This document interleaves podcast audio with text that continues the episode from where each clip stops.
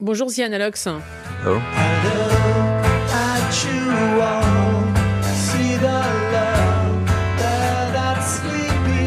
Vous êtes euh, ce qu'on appelle un, groupe euh, cover band ou tribute band néerlandais euh, formé en 2014. Vous avez donc une particularité, c'est que vous ne jouez sur scène que des titres du répertoire des Beatles, jamais interprétés sur scène. J'explique, ces titres sont uniquement enregistrés en studio mais euh, finalement, ils ont été enregistrés après l'arrêt de leur tournée euh, le 29 août 1966 au Candlestick Park euh, de San Francisco durant leurs cinq dernières années d'existence. Alors non, vous n'êtes pas du tout grimé en Beatles, vous n'êtes pas ni Paul McCartney, ni George Harrison, ni John Lennon, ni Ringo Starr. En outre, vous utilisez les micros et les instruments qu'ils utilisaient à l'époque. Moi, je voudrais déjà savoir comment, pour vous deux, vous avez découvert les Beatles finalement.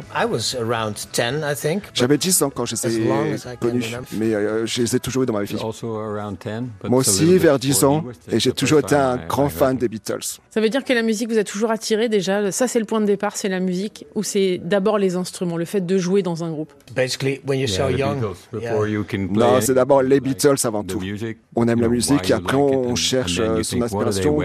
Qu'est-ce qu'il porte, quel genre de musique il joue on s'en inspire, on continue. Guy uh, C'est pareil, on entend les Beatles à la radio par les parents.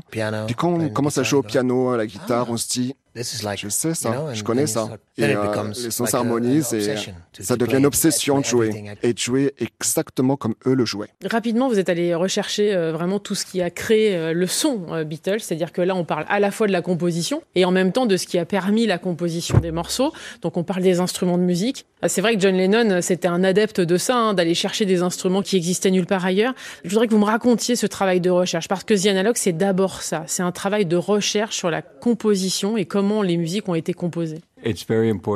C'est très important que quand on parle de la musique des Beatles, on joue leur musique de 66 jusqu'à la fin. Leurs chansons étaient très variées dans, dans style, avec un orchestre, avec des cuivres. En ce qui concerne le groupe lui-même, ce n'est pas si difficile de savoir ce qu'ils utilisaient parce que tout a été écrit. On sait que comme McCartney a utilisé par exemple une, basse et John Lennon une guitare, on sait exactement le type d'instrument qu'ils utilisaient parce que tout est écrit.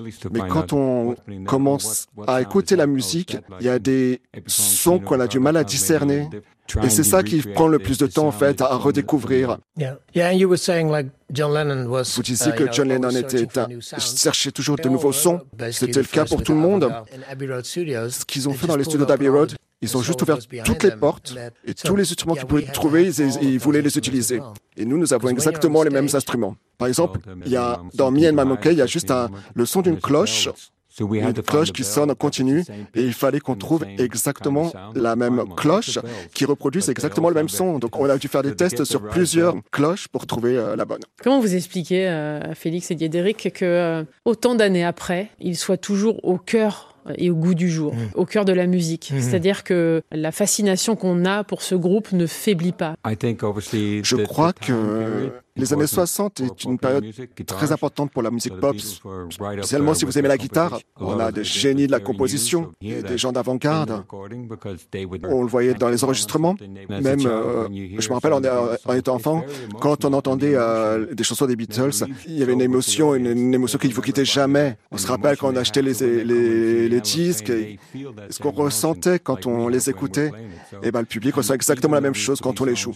Même si on les joue souvent, c'est toujours même feeling, c'est toujours la même émotion. Félix, comment expliquer euh, ce qu'ils ont apporté justement à la musique alors? Uh, Je crois que les Beatles ont été très importants pour la musique parce que chaque groupe depuis les Beatles, ceux qui jouent à la guitare, leur référence c'est les Beatles. Ils ont créé des standards. Les Beatles ont laissé un grand héritage sur, l'industrie de la musique.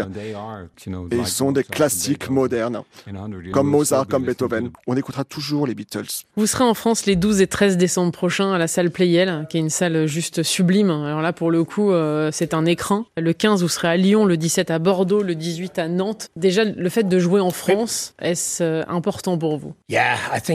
Pour nous, on aime jouer dans tous les pays. On peut aller euh, dans le monde entier avec les Beatles. En France, les gens aiment les Beatles tellement. Ils nous donnent tellement quand on est, euh, quand on est sur scène, cette énergie, cette joie incroyable. Merci beaucoup en tout cas Zianalox d'être passé dans le mm. monde d'Elodie sur France Info. Donc euh, en concert les 12 et 13 décembre prochains à la salle Playel, un rendez-vous à ne surtout pas manquer. Merci beaucoup. Merci.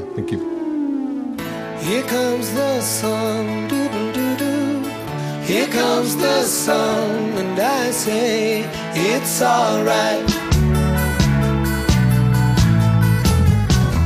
Little darling, it's been a long, cold, lonely winter.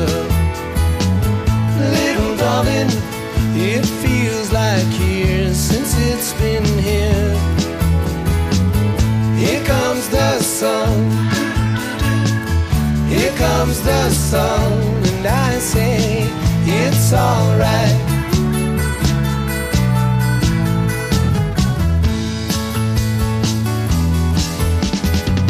Little darling, the smiles faces. Little darling, it feels like since it's been here. Here comes the sun.